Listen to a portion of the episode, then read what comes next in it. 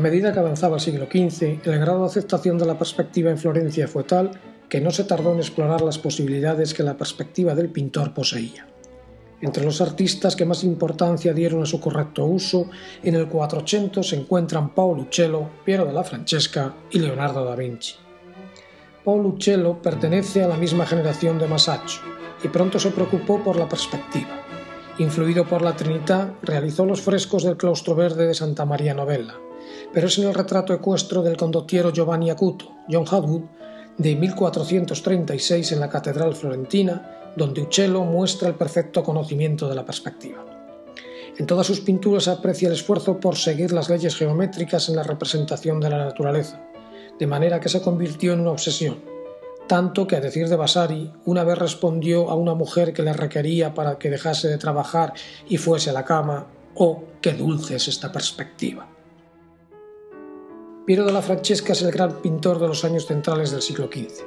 Si la geometría la habían utilizado sus mayores para definir la tercera dimensión en el plano, él todavía llegó más lejos al convertirla en la base de la representación de cualquier figura, incluida la humana. Ejemplo de ello son los frescos que realizó en la iglesia de San Francesco de Arezzo, o la impresionante resurrección de San Sepolcro, su ciudad natal.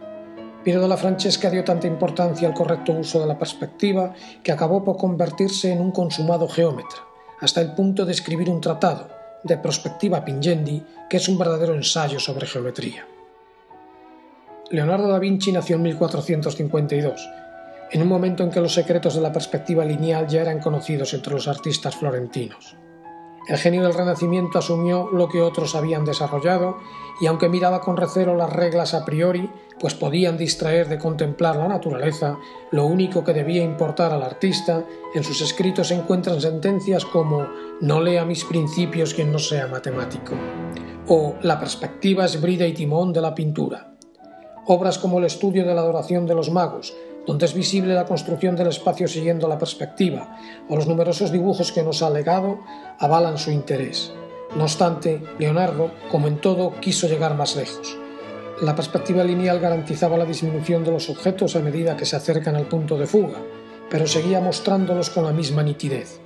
Leonardo se dio cuenta de que en la naturaleza no solo eran más pequeños, sino que también se veían peor, por lo que hizo que los fondos de sus cuadros se cubrieran de una cierta bruma como, por ejemplo, en Santa Ana, la Virgen y el Niño de 1510. Leonardo había introducido la perspectiva aérea.